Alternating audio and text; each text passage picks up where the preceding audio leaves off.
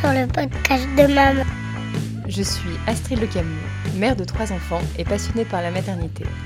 Chaque semaine, je donne la parole à une nouvelle Wonder Mum. Après 15 jours de pause pour cause de vacances scolaires, je vous retrouve ce lundi avec un nouvel épisode de Vie de Maman, le podcast. Et aujourd'hui, on va traiter d'écologie. Pour ça, j'ai reçu Adeline Oisard qui, avec son mari, ont traité d'écologie dans plusieurs de leurs livres, dont Comment sauver la planète à domicile, l'art de vivre selon Laodate aussi. Et donc on commence tout de suite. Bonjour Adeline. Bonjour Astrina. Alors est-ce que tu peux te présenter en quelques mots s'il te plaît? Eh bien oui, bien sûr. Donc je suis Adeline Voisard. J'ai bientôt 40 ans. Euh, j'habite en, en Anjou. Je suis mariée et j'ai cinq enfants entre 4 et 14 ans. Et j'imagine que tu veux savoir ce que je fais dans la vie. Eh bien, tout à fait. j'ai plusieurs missions en fait. Euh, je dirais que la première, euh, c'est d'être au foyer, parce que j'ai choisi d'être très disponible à mon mari, à mes enfants et à moi-même. Ma seconde mission, c'est d'être associée avec mon mari euh, dans une entreprise de ressources humaines pour laquelle je contribue aux décisions stratégiques et j'assure le support administratif. Et enfin, ma troisième mission, euh, c'est d'être auteur auteur de livres sur l'écologie. j'ai écrit quatre livres et un calendrier de l'Avent, euh, dont le premier qui s'appelle Comment sauver la planète à domicile, euh, qui est celui qui a, connu un grand succès. Et puis un tout dernier là qui vient de sortir euh, en septembre 2022, donc c'est assez récent, qui s'appelle Les 10 clés pour protéger notre monde aux éditions Teki et qui est illustré magnifiquement par By BM. D'accord, et qui s'adresse, il me semble, aux enfants. Et alors, aux enfants d'âge primaire à peu près, donc 6, euh, 600 euh, ans. D'accord, et c'est moi d'ailleurs comme ça que je t'ai connue sur les réseaux sociaux. Je me suis dit qu'il serait intéressant d'aborder la question de l'écologie, de l'écologie en famille. Euh, et donc je me suis dit que tu serais la bonne personne pour en parler. Et donc pour commencer, comment est-ce que tu as commencé à t'intéresser à la question de l'écologie? Est-ce que ça a toujours été le cas ou est-ce qu'il y a eu un déclic dans ta vie qui a fait que tu t'es intéressée à l'écologie? Euh, à vrai dire, je suis pas du tout tombée dans la marmite euh, de l'écologie euh, à ma naissance. en fait, l'écologie était vraiment, on va dire, un non-sujet. C'était pas du tout une préoccupation pour moi. j'ai grandi avec la grande conso comme terreau, sans du tout la remettre en question. Alors c'est vrai que j'ai toujours eu un mode de consommation assez sobre, mais c'était vraiment sans conscience écologique aucune. Et puis, si ça devait être un sujet, c'était plutôt un sujet de défiance parce que j'ai épousé quelqu'un dont les parents ont fait toute leur carrière, l'un dans le pétrole et l'autre dans le nucléaire. Euh, et euh, le, papa de mon mari recevait même des menaces de mort euh, par les, courants écologistes les plus virulents. Donc, si on devait avoir une image de l'écologie, c'était plutôt ces courants-là, ou des voilà peut-être aussi une forme de culpabilisation euh, de colère de, de, personnes proches qui pouvaient être euh, assez engagées euh, sur le sujet de l'écologie. culpabilisation, en tout cas ressentie par nous. Hein. je ne sais pas si c'est vraiment ce qui c'était leur but, mais en tout cas, voilà, j'avais pas mal de défiance vis-à-vis de ce sujet-là. Et puis, au fur et à mesure de la vie, j'ai rencontré aussi pas mal de familles qui étaient aussi très écolo, mais je trouvais avec une grande bienveillance et je trouvais qu'il y avait aussi une cohérence de vie. Euh, notamment entre leur foi, parce que c'était des personnes chrétiennes et je suis aussi chrétienne. Et donc on essaye en tout cas euh, de, voilà, de vivre selon l'évangile, de prendre soin de, ce qui nous entoure et d'essayer de, faire le bien. Et je trouvais que par les actions écologiques qu'elles faisaient, il y avait une vraie cohérence entre leurs actes et leur foi. Et ça, ça me touchait, euh, même si j'en faisais rien. Mais voilà, petit à petit, quand même, en tout cas, ça, me faisait m'intéresser au sujet. Et puis en 2015, il y a l'encyclique du pape qui s'appelle Laudato Si sur euh, la sauvegarde de l'environnement qui est sortie, que j'ai lu et euh, qui a été vraiment euh, l'occasion quasiment d'une conversion pour moi. Les termes tout est lié qui revient régulièrement dans l'encyclique et qui vraiment m'a frappé, où j'ai pris conscience qu'en fait notre mode de vie, ma façon de consommer était très liée à l'environnement, à la vie des plus pauvres aussi. Et dans la foulée, il y a le film Demain de Cyril Dion et Mélanie Laurent qui est sorti et que aussi j'ai eu l'occasion de voir avec mon mari. Et c'est des initiatives positives sur l'écologie et euh, donc pas du tout culpabilisant et vraiment entraînant. Et euh, on se revoit encore euh, avec Alexis, mon mari, euh, au retour de la séance de cinéma, à taper sur Internet comment devenir écolo, quelque chose comme ça. Donc euh, voilà, on a trouvé plein de petites idées. On a commencé euh, par acheter des mouchoirs en tissu, prendre un verre à dents, trier nos déchets. on partait d'assez loin. Et petit pas par petit pas, et ben vraiment, je sais pas si je pourrais dire que je suis devenue écolo, mais en tout cas, on a eu cette conscience écologique et on s'est rendu compte que effectivement, c'était juste, c'était chouette.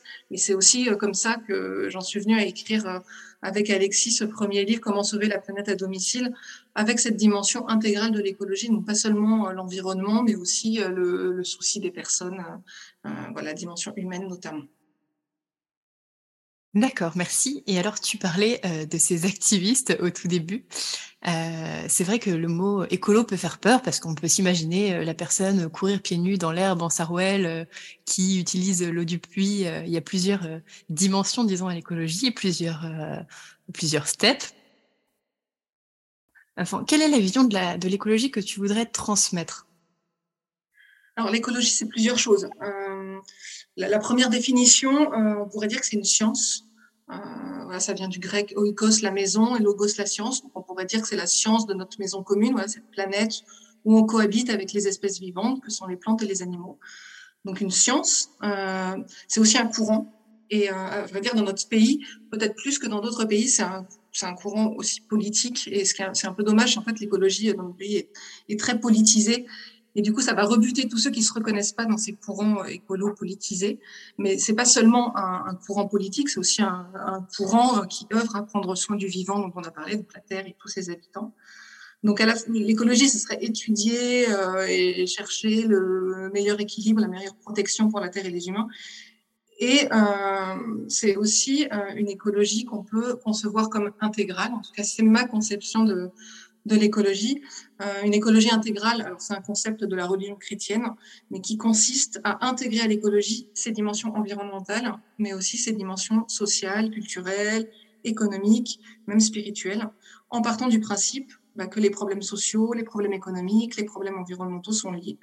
Voilà, l'écologie intégrale montre en fait l'interdépendance entre toutes ces déclinaisons de, de l'écologie. Et je dirais qu'en tout cas, c'est la conception qui, moi, m'a rejoint, m'a réconcilié avec le sujet de l'écologie et que, que j'ai envie de porter et que j'ai essayé de porter. Et si j'ai écrit ce, ce, premier livre, en fait, c'est d'abord parce que voilà, on, on, était à fond avec mon mari et très, très gentiment, voilà, il m'avait trouvé quelques, quelques livres sur l'écologie et je constatais, en fait, même en cherchant après euh, davantage, qu'il y avait soit des livres avec cette dimension intégrale, voire spirituelle, très profonde, vraiment intéressante, mais qui manquaient de, de côté pratique, soit des, des, guides pratiques hyper sympas avec plein d'actions concrètes à mettre en place qui nous ont vraiment beaucoup aidés, mais il manquait peut-être cette dimension humaine. Et donc c'est pour ça que je me suis dit, bah tiens, euh, si j'écrivais le livre que j'aurais voulu lire, c'est beaucoup plus facile d'écrire comme ça, c'est-à-dire en fait dans dans chaque pièce de la maison, euh, comment réfléchir à quels petits actes on peut poser qui œuvrent à la fois pour la Terre, mais aussi pour, pour tous ses habitants, et puis qui nous, qui nous font aussi euh, réfléchir quoi, avec un peu de profondeur. D'accord. Et alors, tu as dû voir que le rapport du GIEC est sorti en 2022, un rapport plutôt anxiogène qui prédit le pire pour la planète. Moi, tu sais que mon podcast parle de la famille et des enfants. Du coup, je voudrais te demander comment est-ce qu'on peut transmettre euh, ce, cette vision de l'écologie aux enfants? Qu'est-ce qu'on peut leur dire pour ne pas les faire tomber dans quelque chose de complètement anxiogène et euh, leur faire craindre le pire? Comment est-ce qu'on peut parler d'écologie d'une manière belle aux enfants selon toi? Ouais, c'est vraiment important ce que tu dis parce que je trouve que nos enfants sont très sensibilisés à la question écologique. J'ai fait même euh, l'école à la maison pendant deux ans, donc je me suis vraiment plongée dans les dans les programmes scolaires et euh, j'ai vu que voilà, à chaque âge, euh, ils sont très très sensibilisés. Et en même temps, s'il y a que cette dimension environnementale, bah ça, ça, peut être anxiogène, en plus de tout ce qu'on peut entendre voilà, dans, les, dans les médias. Donc c'est voilà, vraiment un sujet qui me tient à cœur aussi de porter un message euh, d'espérance, voire de joie. En tout cas, nous, euh, c'est ce qu'on a vécu en faisant des petits gestes. On s'est rendu compte que ça nous rendait plus joyeux euh, et qu'on voyait plus les contraintes, mais au contraire que ça nous, ça nous faisait vraiment du bien. Donc déjà, je pense que par la, joie qu'on peut avoir nous-mêmes à poser ces petits actes justes et bons, nos, enfants entrent dans, dans la joie qui est la nôtre et, se détendent sur le sujet. Mais après, il y y a sans doute d'autres manières de de transmettre l'écologie d'une manière plus, plus paisible. Nous, souvent, avant de, donner des, conseils sur les petits gestes qu'on peut poser, on aime bien euh, dire attendez, la première chose à faire, c'est d'abord peut-être d'ouvrir sa fenêtre, d'ouvrir sa porte et de regarder dehors. Et ça, c'est vraiment une attitude qu'on peut transmettre à nos enfants, qui est en gros l'émerveillement et la gratitude. De, passer beaucoup de temps dehors, euh, de passer du temps ensemble aussi et de, de, se regarder les uns les autres, de regarder la nature, de marcher dans la nature et de, de faire prendre conscience euh, par des petites phrases toutes bêtes, t'as vu, euh, voilà, comme c'est comme c'est beau, regarde le ciel, regarde cet arbre, etc. Et d'entrer dans, dans, cette gratitude. On peut même tenir un petit journal de gratitude où tous les soirs, on va écrire un petit peu les, nos, nos, merci euh, pour, pour la journée, en particulier sur la nature. Je pense que ça, c'est une première manière de, transmettre un peu de cette conscience écologique de, de, manière qui me semble juste et paisible et, et non anxiogène. Et puis ensuite, en le vivant simplement à la maison. Et, si on est paisible sur les petits gestes qu'on va poser, je pense que nos enfants seront, paisibles aussi. Et puisqu'on parle d'enfants, justement, il y a un courant qui fait de plus en plus de bruit, qui veut que, euh, mais regardez, on est en surnombre, c'est nous, l'humain, euh, qui faisons du mal à la planète, c'est nous qui avons euh, conduit à ce que la planète soit polluée, pardon, qu'il y ait l'extinction de certaines espèces et tout ça. Euh, et donc, du coup, on entend beaucoup, euh, mais arrêtez d'avoir des enfants, un enfant maximum, les familles nombreuses, euh, c'est n'importe quoi pour la planète. Qu'est-ce que toi, tu peux nous en dire de ça? Qu'est-ce que tu en penses? Merci de me poser cette question. C'est vraiment un, sujet intéressant et effectivement une question qui revient régulièrement. Peut-on encore faire des enfants dans le monde dans lequel on vit, etc. Alors, je pense que certes, on a tous à vivre une sexualité responsable. voilà, pas voilà, réfléchir avant de concevoir un enfant. Mais je pense que dans nos pays, on est quand même assez, en tout cas en France, on, est assez bien éduqué à la question. Euh, mais, mais c'est un vrai sujet. Voilà. Enfin, c'est un, point important quand même à signaler. En revanche, euh, à mon sens, il y a beaucoup de problèmes dans cette affirmation que les, familles nombreuses seraient responsables de, du réchauffement climatique ou que sais-je, ou qu'on serait trop nombreux ou qu'il faudrait plus faire d'enfants. Euh, parce que euh, l'un des principaux problèmes de la surpopulation, ça va être l'accès à l'alimentation. Et on pourra nourrir pourtant 10 milliards de personnes en 2050, mais à condition de changer notre mode de consommation. Euh, voilà, manger moins de viande, euh, moins de gaspillage. Euh, c'est qu'un tiers de ce qui est produit est gaspillé aujourd'hui, donc ça pose question. Quel est le, quel est le véritable problème? Est-ce que c'est un problème de consommation? Est-ce que c'est un problème de population? Voilà, je pense que le que c'est pas aussi simple que d'affirmer que c'est d'abord un problème de, de natalité. Est-ce qu'en étant moins nombreux, on, on polluera moins? Bah, pas nécessairement. Hein, on voit, euh, si on regarde un peu euh, ce qui se passe dans, différents pays, qu'on peut polluer deux fois plus avec le même mode de vie. Je pense aux États-Unis qui polluent bien davantage que l'Europe avec des taux de natalité euh, similaires. Et, une autre chose, c'est que ce sont aujourd'hui les populations qui font le plus d'enfants qui polluent le moins on peut regarder le, voilà, comparer le, Sénégal, par exemple, avec, avec notre pays. La France, c'est en moyenne 8,2 tonnes de CO2 par an. Le Sénégal, c'est 0,6 tonnes. Et en nombre d'enfants, 1,8 en France et 4,6 au, Sénégal. Donc voilà, c'est un problème quand même euh, un, peu, un peu plus complexe que ce que ça peut sembler. Ensuite, un, autre point sur lequel je pourrais te répondre, Astrid, c'est que les familles nombreuses sont peut-être euh, souvent les plus écologiques finalement. Ceux qui ont beaucoup d'enfants savent euh, que euh, dans la plupart des cas, euh, c'est pas celles qui vont prendre l'avion pour partir en vacances, qui vont acheter des choses neuves à chacun, qui vont accumuler les biens. Et au contraire, c'est peut-être celles qui vont apprendre le partage, la débrouille. Alors bien sûr, on peut le faire aussi en ayant peu d'enfants, mais tout particulièrement quand on a une famille nombreuse, ben voilà, on, apprend à, être un peu débrouillard, à savoir se contenter, s'amuser avec. Euh, donc peut-être que les familles nombreuses sont aussi celles qui savent euh, le, plus, ou en tout cas bien éduquer leurs enfants à une certaine sobriété. Et là encore, c'est intéressant de calculer son empreinte carbone. Euh, je, parlais des, des 8,2 tonnes en France. Alors parfois, on, on trouve des, des, chiffres un peu plus élevés encore, euh, selon les sources, en tout cas entre 8 et 10 tonnes. Et on nous dit qu'il faudrait qu'on soit à 2 tonnes pour euh, limiter le, réchauffement climatique à quelque chose de, de vivable. Euh, donc on est largement au-dessus. Euh, donc, calculer son bilan carbone, c'est très simple. Enfin, vous tapez ça sur Internet, ça, se fait par des outils en ligne. Un petit questionnaire, ça dure 5 minutes. Je l'avais fait et je peux vous dire qu'avec 5 enfants, je suis à 3,4 tonnes. Alors, 3,4, c'est sûr que c'est bien trop par rapport aux 2 tonnes, mais c'est quand même bien en deçà du français moyen qui a sans doute moins d'enfants que moi et qui consomme plus de viande, qui va prendre davantage sa voiture, qui va acheter plus de biens, prendre l'avion, etc.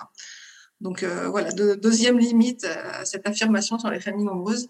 Et enfin, une dernière chose qui me met mal à l'aise, mais ça c'est très personnel, mais euh, je trouve qu'il y, a quelque chose d'un peu morbide dans le fait de dire il il faut plus faire d'enfants, euh, de décider de ne pas avoir d'enfants du tout, et qu'il y a quelque chose de, morbide, mortifère, limite dangereux, sans espérance. Et, moi, je, préfère une culture de vie et de, de penser que les les enfants euh, sont vraiment source d'espérance pour le monde qui vient.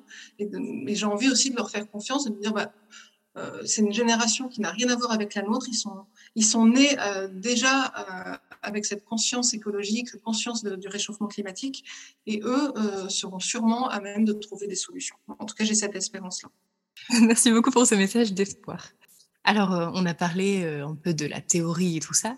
Et alors, concrètement, euh, en tant que parent, en tant que famille, qu'est-ce qu'on peut mettre en place Parce que tu disais qu'il était important de parler de choses concrètes pour protéger la planète, pour, pour avancer sur le chemin de l'écologie? Oui, c'est une bonne question à nouveau. effectivement, une fois qu'on a fait ce premier petit geste auquel j'invitais, qui est de, de, passer beaucoup de temps dehors, de voilà, d'être dans l'émerveillement pour, euh, pour tout, tout, ce qui, qui, existe, tout ce qui a été créé et, tout ce qui est beau. Euh, bien sûr, euh, il y a beaucoup de gestes concrets qu'on peut mettre en place et vivre en famille euh, et, qui peuvent ensuite devenir des, des réflexes et des habitudes. Euh, si tu veux, je peux, en repensant à mon premier livre, là, Comment sauver la planète à domicile, où je prends pièce par pièce de la maison, euh, réfléchir à certaines pièces et, et, te donner quelques idées vous donner à ceux qui, qui, nous écoutent quelques idées.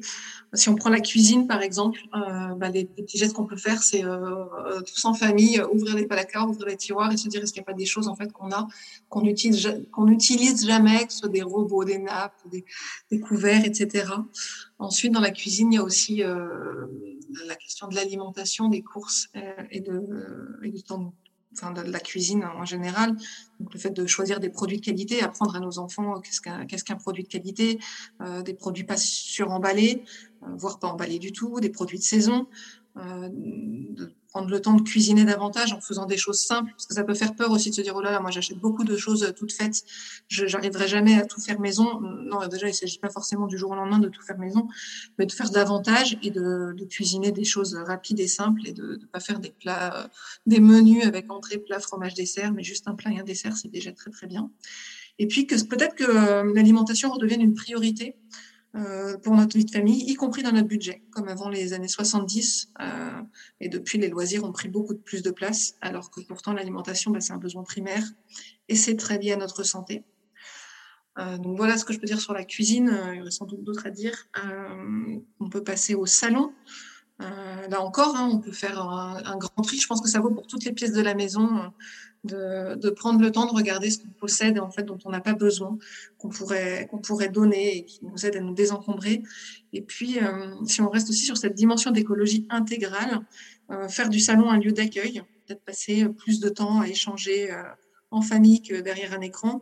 Hein, donc un accueil de, des membres de notre foyer, mais aussi un accueil pour les autres, oser inviter, oser se laisser déranger, oser accepter que notre salon soit pas instagrammable et c'est pas grave. Et d'ailleurs, dans la vraie vie, je ne sais pas si j'ai déjà rencontré des, familles qui ont vraiment une maison Instagrammable H24. Euh, Ensuite, euh, dans le bureau, euh, on peut penser au, smartphone et toutes, toutes les technologies qu'on a. On sait aujourd'hui l'impact énorme de notre surconsommation en termes d'émissions de CO2. Donc ça peut être regarder ensemble des vidéos en basse définition, limiter notre temps sur les écrans, penser aussi à, à débrancher les chargeurs euh, oubliés. Euh, voilà, des, tout petits gestes qu'on peut euh, aussi apprendre à nos enfants, leur montrer. Hein, quand on regarde une vidéo, bah, tu vois, là, on peut choisir haute définition, basse définition, dire pourquoi nous, on, coche l'autre case.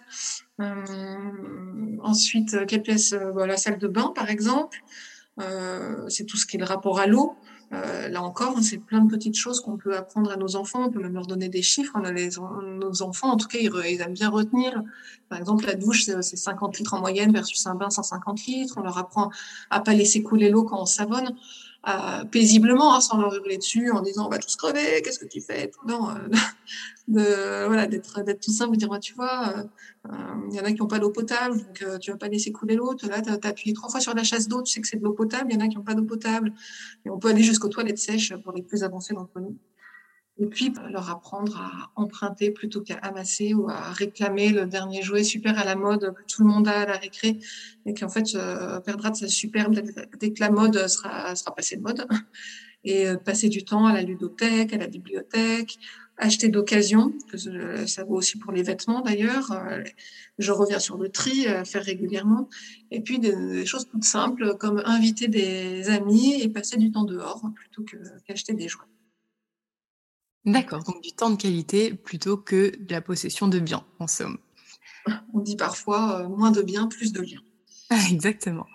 Et du coup, euh, donc là, tu parles de petites actions concrètes qui sont à la portée de tous. Hein. on est bien loin euh, de la maison autonome on chauffe et on, alimente en électricité avec des panneaux solaires. Est-ce que tu connais la théorie du colibri, j'imagine? Oui, tout à fait. Oui. Et quand on a préparé cet enregistrement, on parlait du fait que euh, quand on était euh, écolo, donc euh, quand toi tu as écrit des livres, puis moi j'ai commencé Instagram en parlant un peu d'écologie, on se fait très vite, euh, il y a une, comme une sorte de police de l'écologie qui vient très souvent nous tacler en nous disant ah mais regarde tu te revendiques comme écolo, mais tu je sais pas t'achètes des habits qui sont fabriqués en Chine euh, tu roules au diesel, tu vois. Ils vont toujours trouver la petite chose. Qu'est-ce que toi tu penses de ça? Comment est-ce que tu penses qu'on peut gérer ça? Euh, Tout à fait. Euh, quand on me demande qu'est-ce qui est le plus dur pour toi dans, le fait d'essayer d'être écolo, en, sous-entendant quelle est l'action la plus difficile, ou en, en m'imaginant avec mes couches lavales, c'est horrible, c'est sale, ça sent mauvais, etc. Mais en fait, il n'y a pas de, de petits gestes ou de grands gestes qui me viennent.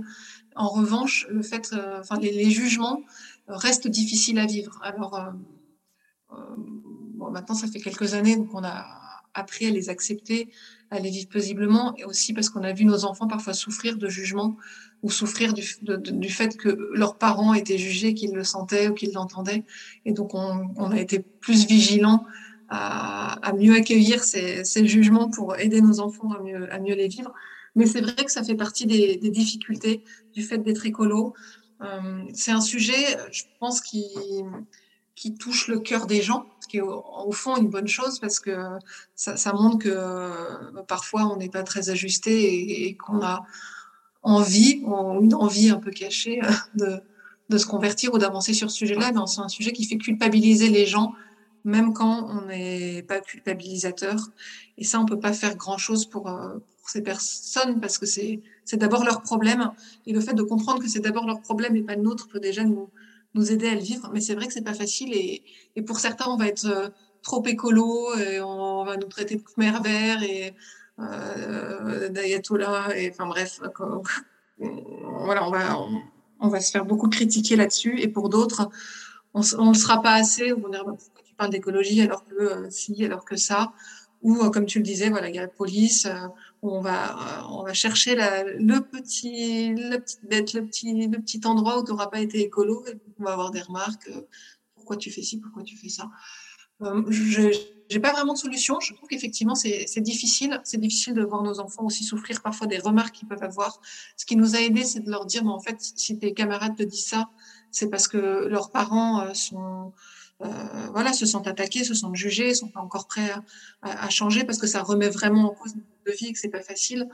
Euh, et donc c'est pas une attaque personnelle. Je pense que ça, ça, ça les aide. Après, à nous de, bah, de rester patients, euh, de se rappeler aussi parfois d'où on vient, de dire, en fait, il y a un moment dans notre vie où on n'avait pas cette conscience-là, et euh, de dire bah, que ça viendra peut-être. Et effectivement, je, vois depuis euh, de 2016 à peu près, où on a commencé à se mettre à l'écologie, beaucoup de gens qui étaient très loin ou qui critiquaient beaucoup, finalement euh, se dira bah maintenant en fait je comprends ce que tu disais.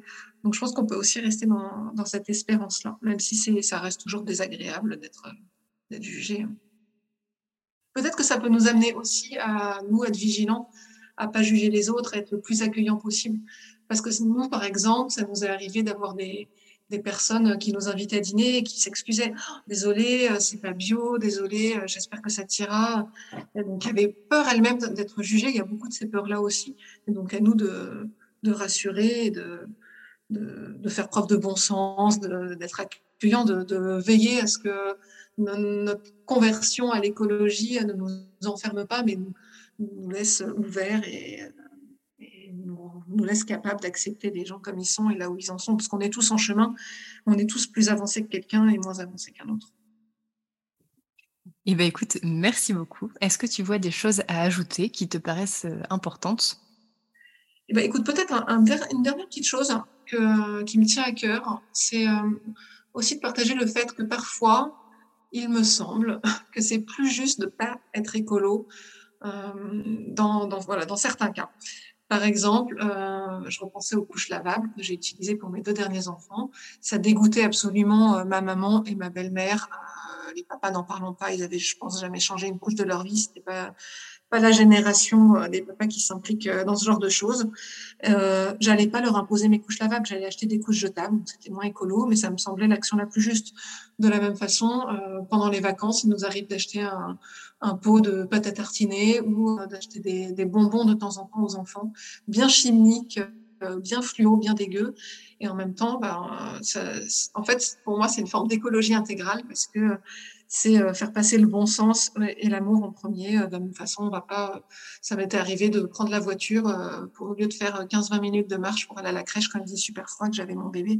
Donc voilà, parfois de faire passer le bon sens et l'amour avant le, avant l'écologie. Donc c'est, je termine par quelque chose de, de pas écolo, j'en ai conscience, et en même temps, je pense que c'est important de, de le dire et que c'est aussi déculpabilisant. Merci beaucoup Adeline de m'avoir accordé ton temps et ta confiance. Merci de nous avoir délivré ce beau message avec bienveillance, avec douceur. Vous pourrez retrouver Comment sauver la planète à domicile aux éditions Cassar et les 10 clés pour sauver notre monde qui est un très beau livre très bien illustré par By BM pour enfants aux éditions Pierre Tecky. Quant à moi, je vous souhaite une très belle semaine. On se retrouve la semaine prochaine pour parler de comment se construire en tant que mère quand on a soi-même eu en tant qu'enfant un modèle de parents défaillants. Alors à la semaine prochaine